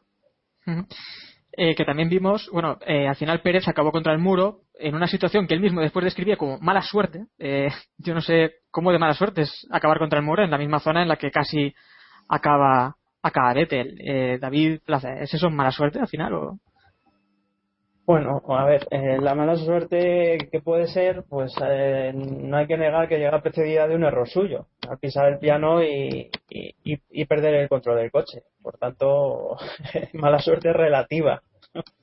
No creo que, que sea todo achacable simplemente a eso. Eh, vaya por delante que, que el error, el primer error y el que propicia todo es suyo. Por tanto, tampoco creo que haya que ir mucho más allá. Eh, yo, lo de, respecto a lo que comentabais de Hulkenberg, si me permitís, me gustaría apuntar un par de cosas. Primero, sí creo que está haciendo una buena temporada. Eh, lo que pasa es que mm, a mí me da la sensación de que en general se tiene la percepción de que Sergio Pérez es más el piloto que hemos visto en McLaren que el que hemos visto en Sauber. Eh, yo creo que es más el que hemos visto en Sauber. Y, y es mejor piloto de lo que en general se cree. Y bueno, por lo que fuera en McLaren pasaron cosas que no le permitieron rendir eh, a su nivel y creo que en Force India sí se vuelve a sentir cómodo, está, eh, está rindiendo otra vez como él sabe y aún así Hulkenberg está siendo mejor que él. Eh, de todos modos, mm, también creo que hay que tener en cuenta una cosa. Hulkenberg es uno de los pilotos más altos y más pesados de la parrilla. ¿eh? Y, y en este sentido, esta temporada es importante. ¿no? Eh, ya veremos la, temporada que viene en la que el peso va a ser menos importante si Hulkenberg vuelve a ser más dominante de lo que, de lo que está siendo ahora. Eh, Son pequeños detalles que muchas veces no tenemos en cuenta, pero que, que sí pueden llegar a marcar diferencias. Ujú. ¿Estás de acuerdo, Diego, en qué, en qué crees que eh, está ocurriendo esto? Que no vemos a Hulkenberg aplastar a Pérez como esperábamos en un principio. Es, sorprendente. Es cierto que Hulkenberg está haciendo una, en el fondo no está haciendo una mala temporada y al final, eh, hasta esta carrera, había puntuado en todas las carreras y se había, y era un poco un reflejo de Alonso en cierta medida en el que siempre está ahí, ¿no? No, no lo vemos tanto porque a lo mejor su monoplaza no le da, no le permite destacar como, como le permitirían otros, pero, pero sí que está ahí, siempre está ahí, siempre puntúa, es, está superando a su compañero de equipo, aunque todos esperábamos que, que lo eso, que lo aplastase. Nadie, yo creo que todos creíamos que, que iba a pasar por encima de Pérez y que y lo iba casi a humillar. Y, al final lo está siendo así. Quizás David tenga razón y Pérez sea más el piloto de Sauber que el piloto de McLaren. Yo aún no lo tengo claro, pero lo que siempre tuve claro es que no- nunca he considerado a Pérez un piloto tan bueno como Hulkenberg. Quizás Hulkenberg también esté, quizás sea el tema del peso, quizás esté simplemente también cansado de, de arrastrarse, entre comillas, por equipos de mitad de parrilla sin tener, sin tener una oportunidad, como por ejemplo si tuvo ya su compañero, su compañero de equipo de McLaren. Creo que quizás llegará un punto en el que Nico se, se cansará y empezará, no sé, a aburrirse, ¿no? en cierta medida. Y bueno, comentamos ya rápido el último tema de, de la carrera, que fue el tema que comentamos también antes de Williams, que se me va un poco el tiempo y después Jacob me tira la culpa a mí, eh, que fue Williams Claro. que puso medios en su, en, cuando pararon a la misma vez que, que Ricardo en la parada, eh, en el segundo safety car, y bueno, que ya hemos dicho antes que los, eh, los neumáticos medios eran casi dos segundos más lentos que los blandos.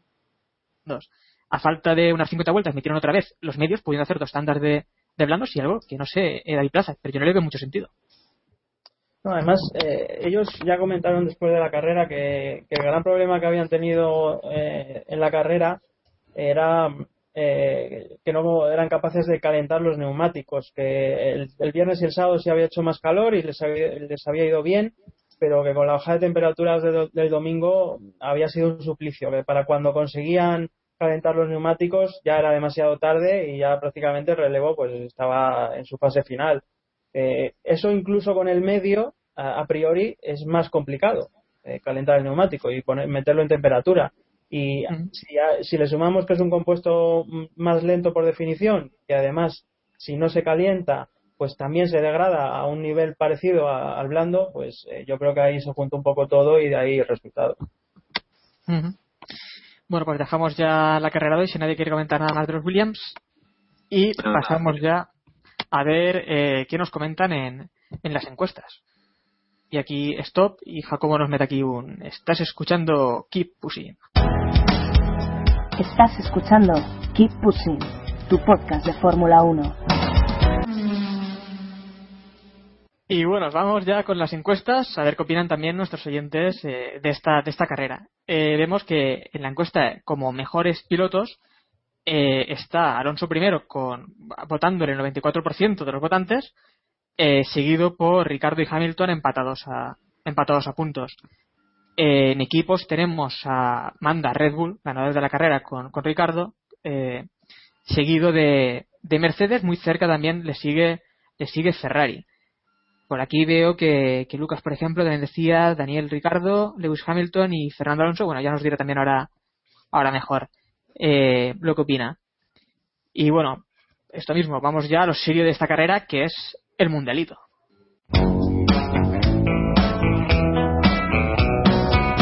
El Mundialito.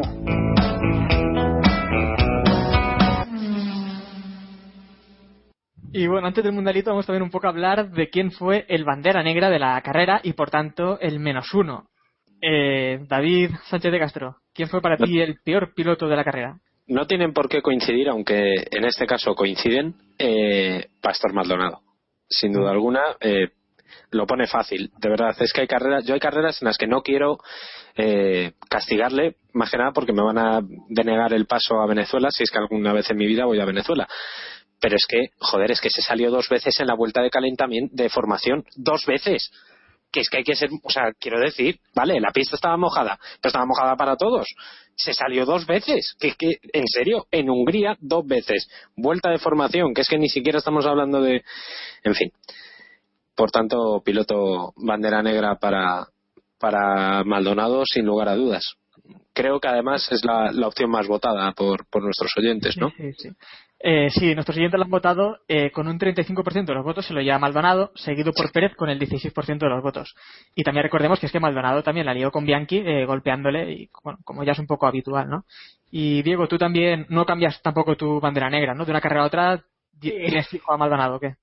Mm, Fijo no, pero es que como ha dicho David, el, el hombre se empeña en que le demos el, en que le demos el premio bandera negra. Es que aparte, quizás no haya sido el peor piloto del Gran Premio, quizás, o el que a lo mejor no le doy el menos uno, pero es que realmente el, pa- o sea, ha sido para, es que, que lo echen ya, es que, en serio, que lo echen ya, ya no, no hay más calificativos que darle a Maldonado, que lo larguen.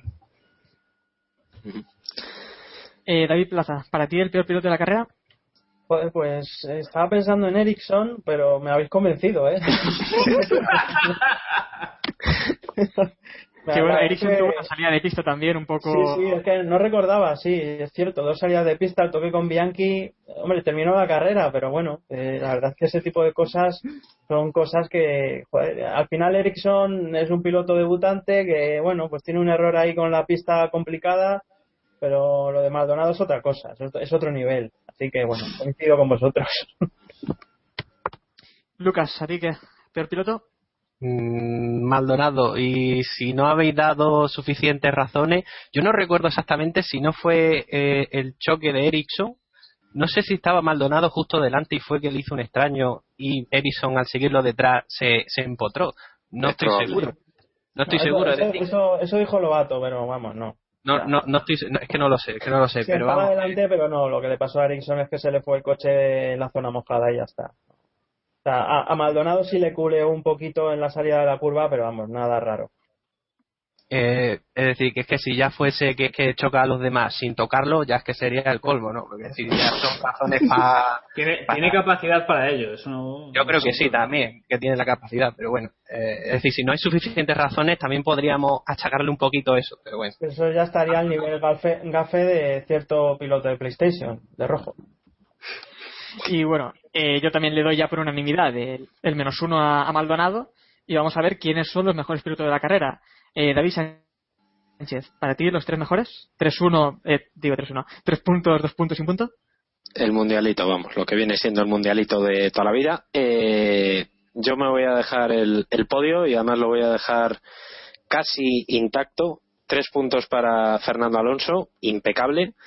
Dos puntos para, para Daniel Ricardo y el punto se lo voy a dar a, a Lewis Hamilton. Y el menos uno, bueno, ya lo hemos comentado, eh, se lo damos a, a Pastor Maldonado. Ujú. Eh, Lucas, Pues los tres puntos a Hamilton, eh, los dos puntos a Alonso y el puntito a Richardo. A ver, como has dicho, Hamilton, ¿qué? Hamilton tres puntos. Alonso y, Dos y Richardo. y Ricardo. Vale. Diego, que para ti Eh, quiénes fueron los mejores. Yo le voy a dar los tres puntos a Alonso porque es que en esta carrera no podemos hacer otra cosa. Le voy a dar dos puntitos al que para mí es el gran olvidado de, de esta carrera, que es Jan-Eric Bernier, que creo que sobre todo al principio de la carrera lo hizo realmente bien y aunque al final no su resultado no fuese especialmente destacable, no creo que es merece la pena después de la de las sopas con ondas que le está dando su, su compañero de equipo para un gran premio en el que destaca habrá que habrá que recordarlo. Y el puntito, estoy entre Richard y Hamilton, pero se lo voy a dar a Hamilton porque, porque creo que remontar desde el pit lane, a pesar de lo que muchos digan, tiene cierto mérito. El menos uno se lo voy a dar a Rosberg por dejar pasar la oportunidad que, que ha dejado pasar en este Gran Premio de dar un golpe sobre la mesa. Que eres un hater y ya está. Tú, tú sí que no dejas pasar oportunidad, Diego. bueno, hombre, Eso es que es verdad. No, Es no, que- no, es eres un que hater, no pasa nada. Sí, sí, es que a Maldonado, es que a Maldonado ya, ya es que ya no, o sea, tienen menos, menos 10 puntos. Bueno, ahora tendrá más. Superará a Raikkonen por la parte baja de la tabla. De David momento. Plaza, dinos. Bueno, pues yo le voy a dar tres a Fernando, eh, dos a Hamilton y uno a Ricardo. Y el, Y el menos menos uno uno para a Maldonado. Sí. Sí, yo también voy a decir lo mismo. eh, los tres puntos para Alonso, los dos puntos para, eh, para Hamilton, que fueron un poco los que mejor gestionaron la carrera, y el punto para, para Ricardo por su victoria. Y el menos uno, pues, obviamente, para, para Maldonado. Y también nos ha enviado hoy eh, Iván, que no puede venir, pero al menos nos ha enviado su mundialito. Nos dice que tres puntos para Alonso, eh, dos puntos para Ricardo y el punto para Bernier. Y el menos uno se lo da a Rosberg. Bueno, ya nos explicará el próximo día cuando venga este menos uno. Otro, otro hater más. Otro hater, totalmente. Y bueno, aunque no está Jacobo, no nos liberamos mucho de él y también ha querido mandarnos su mundialito y bueno, vamos aquí a, a escucharlo. Y ahora mis puntos para el mundialito. Voy a ser rápido. Le voy a dar tres a Alonso por ese carrerón y por liderar la carrera durante varias vueltas. Dos a Ricciardo por su segunda victoria de la temporada y por, por no miranarse ante dos campeones del mundo como Hamilton y Alonso. Uno a Hamilton por esa remontada. Solo uno porque ya digo que, me queda un poquito mal sabor de boca al final. No poder rematar eh, esa remontada desde pit lane. Y el menos uno se lo voy a dar a Pastor Maldonado, no por nada en especial, porque volvió a quedar ahí, ahí atrás. eh, fue el primer piloto no doblado, pero hace muchos grandes premios que no se lleva a nada y, lo merece. Ya, ya lo merece, que si no Kimi se lo pone difícil en el mundialito.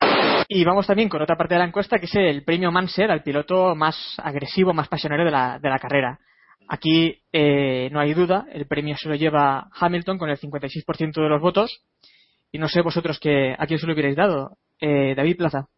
Hombre, por, por lo que habéis comentado de Maldonado, pues ahí estaría, ¿no? El tema. Pero vamos, eh, mirando un poco para arriba, sí, sin duda Hamilton fue el más incisivo, aunque Ricardo no estuvo mal, pero, pero Hamilton yo creo que sí que le dio un punto, un punto más, lógicamente también por su posición de salida. Y Lucas, estoy viendo que tú se lo dices también a, a Ricardo, ¿no? Que fue el segundo que más votos se ha llevado. Sí, yo es que mm, en la pelea con Alonso eh, lo vi, eh, no sé, de una, unas declaraciones posteriores dijo que había sacado ideas de la carrera de GP2. Eh, claro, eso significa que lo adelantas o que estás encima de un árbol, es decir, una de las dos. Pero me, eh, me gustó el hecho de decir, mira, hay que adelantar como sea y le echa narices, ¿no? Y eso es lo que más sorprende, cómo le echa narices, ¿no? Porque no es en esta carrera, es en toda la temporada lo que está haciendo. Así que, pues, claro, Mansell. Y el premio Prost, pues obviamente se lo lleva Alonso con el 71% de los votos, seguido también esta vez por, por Ricardo. Y estoy viendo aquí en la encuesta que todos nosotros aquí hemos votado eh, por Alonso en este en esta carrera. No sé si no sé si David Plaza tiene una opinión diferente, que veo que no ha votado, creo. No, en esta ocasión no he podido. No, pero sí, estoy completamente de acuerdo. Me parece que su gestión de, del último relevo, pues muy marca de la casa, ¿no? Muy, muy cerebral y fantástico. Y bueno, vamos ya con, con la sección de, de las la sección de las chorradas o las cosas más interesantes que nos envían por Twitter. La pregunta del oyente. Y bueno, ya tenemos aquí las preguntas que, a ver, eh, nos han enviado hoy poquitas, la gente está muy, muy de veraneo. Y bueno, eh, Francisco Navarro nos dice, ¿creéis que Red Bull después del verano dará un salto prestacional grande como en los últimos, como en los últimos años, eh, David Sánchez? ¿El qué? ¿Cuál era la pregunta? Perdón, que estaba opinando. ¿Qué? No me he enterado. No, No, si crees que Red Bull va a dar un salto eh, después del verano, como ha ocurrido en anteriores años, pues si van a dar un salto y se van a poner ya, no sé, al parejo de, de Mercedes. No ¿Lo sé si parejo, pero no sé si parejo, pero sí va a estar, sí va a estar mejor, sin duda. Eh, Diego, ¿tú cómo, cómo lo ves? Sí, sí, pero lo, lo veo igual que David. No creo que lleguen a estar parejos a Mercedes porque creo que esta temporada es algo imposible, pero me sorprendería que Red Bull no, no destacase en esta segunda mitad de temporada y como mínimo fuese el claro segundo equipo de la parrilla. Después nos pregunta también el mismo que nos dice eh, que ahora que empieza también la Fórmula E en septiembre, si haríamos, si sería posible hacer un Keep Pushing E. No. Y bueno, esto nos lo tiene que No. comentar Diego, que en 2016 yo creo que estaba por ahí la cosa. En- en- eh, cuando, yo- cuando, cuando Kimi se pase a la Fórmula E, eh, empezamos a negociar el tema. Mientras tanto, eh, no. O sea, después de ver la plantilla de pilotos, creo que es más que suficiente motivo para dejarlo como mínimo en stand-by a la espera de ver qué sale de ahí. Y Sobre todo en fase. Y eh, Artu Cortés, eh, Artucode en Twitter, nos pregunta también eh, si creemos que Botas puede acabar fácilmente entre los cinco primeros de- del Mundial. Eh, Plaza, David Plaza, Sí, ¿qué, sí. qué opinas? Puede ser, puede ser. Hombre, Williams desde luego está, yo creo que en disposición de, de conseguir un coche lo suficientemente competitivo como para que Bottas pueda conseguirlo. Eh, hasta ahora la verdad es que su temporada va de menos a más y lleva tres carreras, eh, quizás esta no tanta, pero las tres carreras anteriores han sido muy, muy buenas. Sí, yo creo que es posible, ¿por qué no? Ujú. Eh, nos dice por aquí, no sé, Gasólico nos dice que, que estaba celebrando Vettel en la vuelta 33, eh, lo de siempre. Eh, José Antonio González nos pregunta que, bueno, ¿qué pilotos de categorías inferiores vemos con posibilidad de estar el año que viene en Fórmula 1? Y también si, eh, David Sánchez, si sabemos algo del futuro de, de la leyenda Chilton. Mm, Pues el- futuro de la leyenda Chilton seguirá en Marusia mientras papá Chilton siga pagando la fiesta. Mientras no, pues no sé. Yo creo que creo que, que Chilton está bien donde está y no creo que, que vaya más arriba. Tampoco merece mucho más. Que sí. Pues ahí, pues vale. Sí. No sé si David Plaza nos quiere comentar algún piloto que ve en el futuro en la Fórmula 1. Eh, Yo creo que eh, el primero que ya tiene el asiento calentito y bien preparadito es Carlos Sainz Jr. Es algo que, que está prácticamente por decreto. Vean, si no se está buscando asiento ya, mal está haciendo, ¿no? Eh, y más con la temporada que está haciendo Carlos en las World Series. Es un piloto muy mediático, muy, muy apoyado y con un entorno también influyente y Red Bull sin duda le va a subir. Eh, si no es Alto Rosso, pues será algún otro equipo, pero que va a estar el año que viene en Fórmula 1 yo creo que es prácticamente seguro. Y luego a partir de ahí pues entramos en lo de siempre, ¿no? Eh, la mezcla de- del talento, de qué, se- qué presupuesto haya disponible y, y cómo se mueve el mercado. Eh, eso ya es más complicado de decir. Y Lucas, eh, también nos dice Francisco Narro si creemos que Maldonado es capaz de, de puntuar este año o quedará detrás de Jules Bianchi en la clasificación de pilotos. Ojalá no. ¿Es posible que lo haga alguna vez? Sí, pero ojalá no. Te queremos, Maldonado. ya lo veo ya. Le queremos, le queremos fuera de la Fórmula 1, pero. Después lo echaremos, pero después lo echaremos de menos, que hay que tenerlo en cuenta, ¿eh? Eso es verdad. Ya veremos, ya veremos. Ya, siempre vendrá otro que, que nos divertirá. También creímos que echaríamos de menos a Alguersuari pronunciando qualifying y yo creo que no hay ningún problema. Nada, a cero de Movistar, ya verás cómo os echéis unas risas. Y bueno, vamos ya también a recordar un poco cómo ha estado la clasificación de la liga Keep Pushing. La Liga Keep Pushing.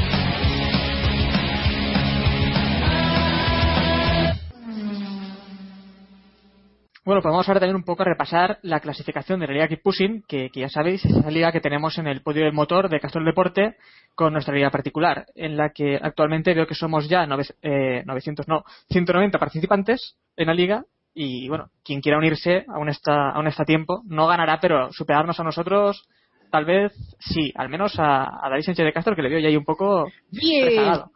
Correcto. Que bueno, Sí, esta semana los resultados son buenos, ¿eh? luego lo hablaremos también. Pero los Sí, resultados de esta semana son que, que bueno, estoy viendo que, que esta semana los resultados han sido muy lamentables, como habitualmente, pero quien más puntos saca en Hungría es eh, David García M7 con 54 puntos y en la clasificación general pues tenemos a Fernando Alonso primero y segundo aquí tenemos a, a Lucas. Lucas, ¿qué, qué nos comenta de esta posición? Pues hay que contar que ha sido una troleada épica porque Fernando Alonso se ha apuntado esta semana al- a la liga, porque yo era eh, el líder en la semana pasada, eh, ha hecho 8 puntos Fernando Alonso y yo he hecho 24. Y aún así más se mantiene primero, así que ha sido un poco troleada. Pues yo Villarato. Villarato, yo lo veo aquí, claro. estamos aquí con los lloros. No, no. Y bueno, en tercera posición tenemos también a Lauriki. Perdón, Lucas. Que lo echen ya, que lo echen ya, que no puede ser. ya veremos. Eh, ya lo manipularemos de alguna forma, esto es así. Y en tercera posición, bueno, tenemos a Lauriki 78 y aquí en nuestra liga particular eh, de Keep Pushing, pues esta semana ha ganado Sánchez de Castro con 23 Bien. puntos. 23 puntos, eh, tampoco... Still faster than Chilton. Vamos. Un resultado muy vergonzoso para un chiltonista. Ya, es verdad. Tenía que haber hecho. Tenía que haber hecho. ¿Cuántos ha hecho Diego, por favor? Pues, pues aprende de Diego que ha sacado 6 puntos. Seis puntazos. Lo mío, lo mío fue una visión. Yo he hecho los mismos puntos que, que la posición en la que ha acabado Raikkonen en la carrera. Esto. No, ya veo, ya.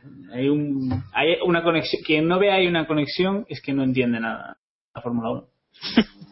Y bueno, en la general eh, sigue Jacobo eh, líder en la general de Keep Pushing con 510 puntos y le sigo yo con 489.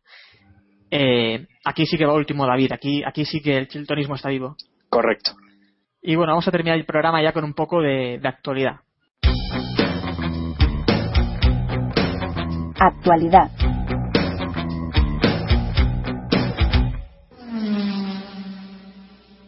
Que la actualidad pues no viene muy no viene muy viva. De normal en el verano nos dejan aquí con un con un culebrón, ¿no? Del verano y este verano va a ser tranquilito, parece. Ya, Eh, nos lo acabas metieron de un poco ojalá, ojalá, si nos divertimos un poco con algún tema. Eh, el tema que se ha comentado estos días, eh, que bueno, han pedido también opinión a, a Briatore, parece, y se ha comentado para animar un poco la Fórmula 1 el tema de lastres, como ya hay en otras competiciones. Eh, David Plaza, ¿cómo ves lastrar un Fórmula 1? Un poco raro, ¿no? Pues eh, desde luego no estoy en, absoluto de acuerdo. Nunca me han gustado en ninguna categoría y en Fórmula 1 menos todavía. No, no creo en ello. Me parece que lo que tienen que hacer es dejar las cosas un poquito como están, dejarse de chispitas, trompetitas y lastres y, y dejar las cosas como están, que sigan su curso, que de momento no van mal. Para tener un equipo tan dominador como Mercedes, tenemos el campeonato muy, muy vivo y, y luego encima buenas carreras. Así que, ¿para qué cambiar? Eh, Lucas, ¿cómo ves este, lo de lastrar, lastrar la Fórmula 1? Has dicho lastres y has dicho Briatore y yo no sé qué pensaba en ese momento.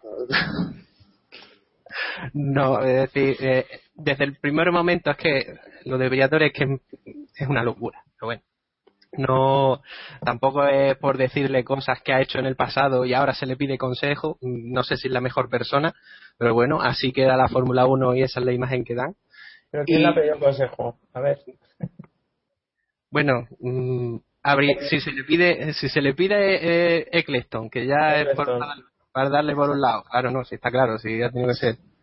Eh, pero que se lo pida a él, sabiendo las cosas del pasado, cómo se, se, se tuvo que ir de la Fórmula 1 por las razones y que volver a traerlo, bueno, estaba claro que lo iban a traer de todos modos. Eh, pero es lo que dice David diciendo, ¿qué narices necesita? Es decir, eh, no habéis visto esta carrera, por ejemplo, eh, no habéis visto la anterior, que al principio parecían que iban a ser todas aburridas, pues podía ser, pero había que darle un poco de tiempo. A mí el- lo del sonido me da igual, de hecho incluso hasta me gusta. eh, no entiendo tanto problemas con las chispas ahora y sobre todo todo artificial.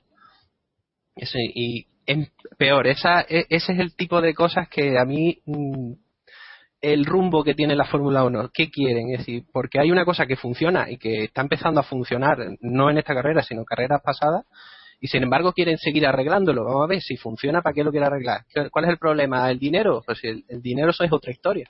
Pero lo que es la, lo que es el espectáculo, mm, ¿quién tiene quejas hoy en día? Hoy, por ejemplo, después de la carrera. No sé.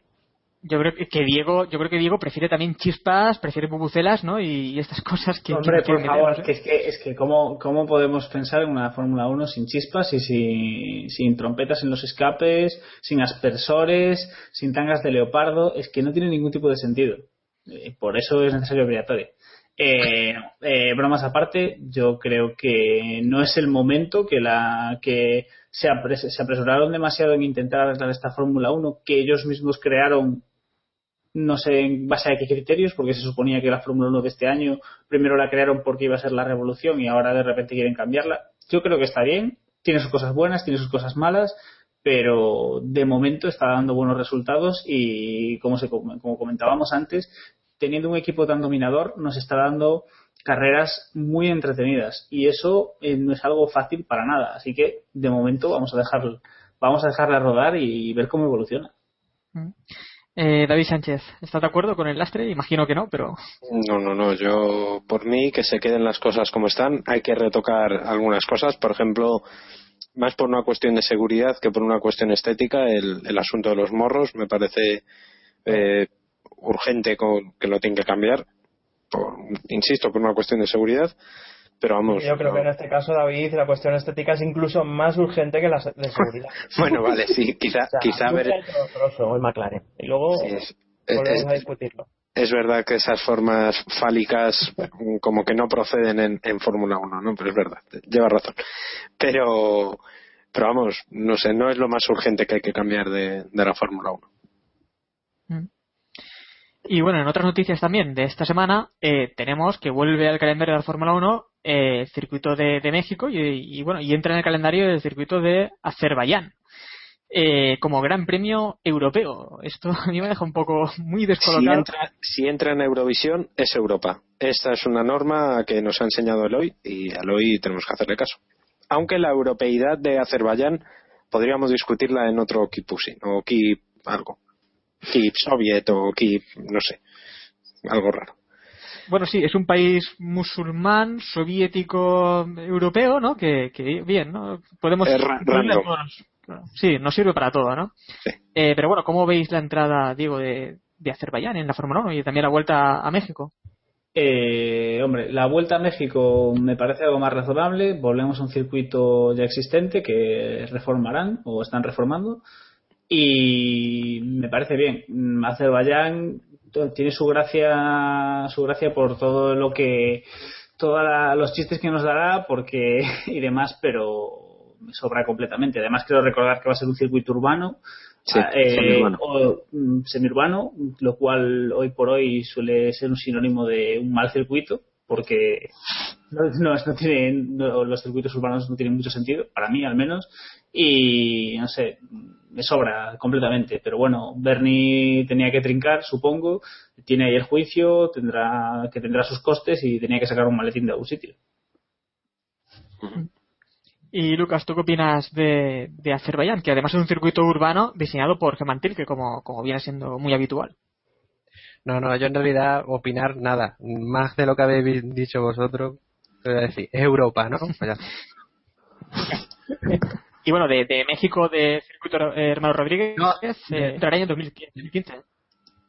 No, hombre, ese, aunque lo reformaran un poquito, y claro, mm, ya veremos, ¿no? Pero, eh, hombre, de ese esperamos algo más, y sobre todo, yo qué sé, un circuito que ya estuvo en el pasado. Entra, David, entra.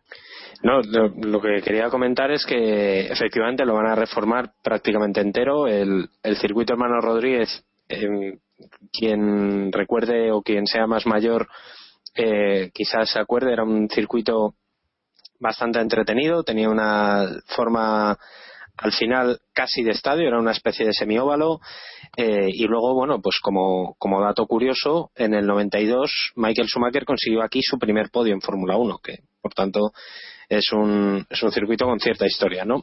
Y además, eh, bueno, no podemos olvidar que, que el público mexicano es últimamente más, es un ferviente seguidor de la, de la Fórmula 1 y la presencia de, de Sergio Pérez y Esteban Gutiérrez, si es que el año que viene siguen en Fórmula 1, que a priori nadie hace nada hace pensar lo contrario, eh, pues bueno, va a traer mucho público. Solamente hay que ver cómo estaban las gradas de Austin el año pasado de, de mexicanos. Yo creo que es una buena noticia el regreso de este circuito y, y espero que veamos una, una buena carrera.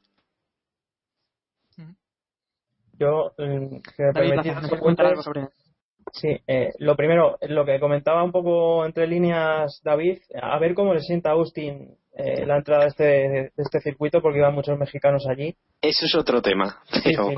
A eso ver es otro tal. asunto. Sí, sí, sí. sí. Y, y luego lo que le van a hacer a la parabólica de entrada a meta No. al antiguo circuito, eso es un auténtico, vamos, una, una aberración. Pero bueno, a ver si el resto del circuito compensa.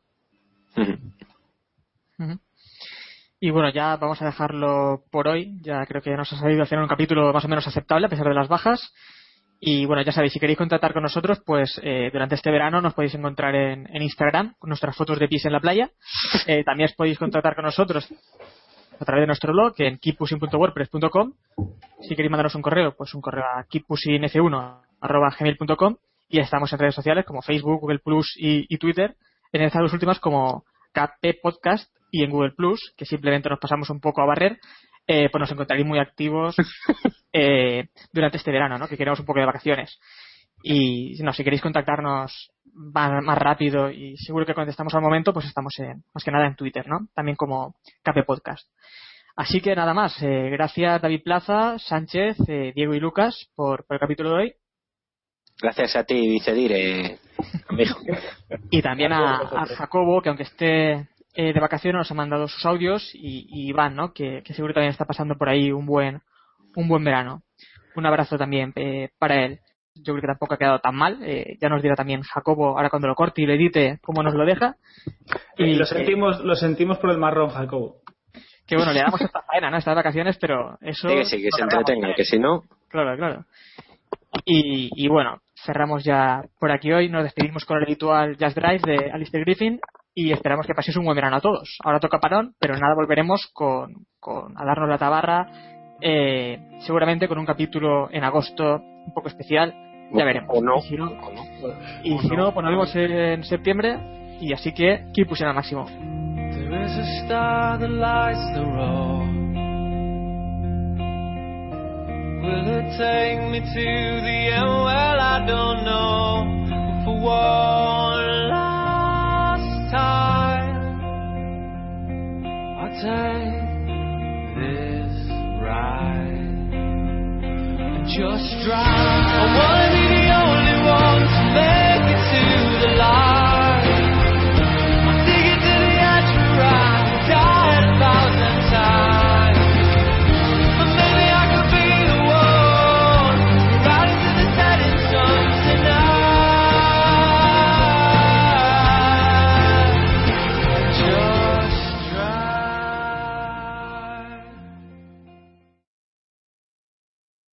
Ahora tiene menos gracia, porque como normalmente el audio este que mete chungo Héctor después del Keep Pushing al máximo, no puedes meterlo tú también, ese Héctor, no se queda raro.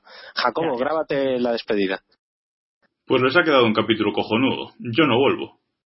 Amplify your career through training and development solutions specifically designed for federal government professionals. From courses to help you attain or retain certification, to individualized coaching services, to programs that hone your leadership skills and business acumen, Management Concepts optimizes your professional development. Online, in person, individually, or groups, it's training that's measurably better. Learn more at managementconcepts.com. That's managementconcepts.com.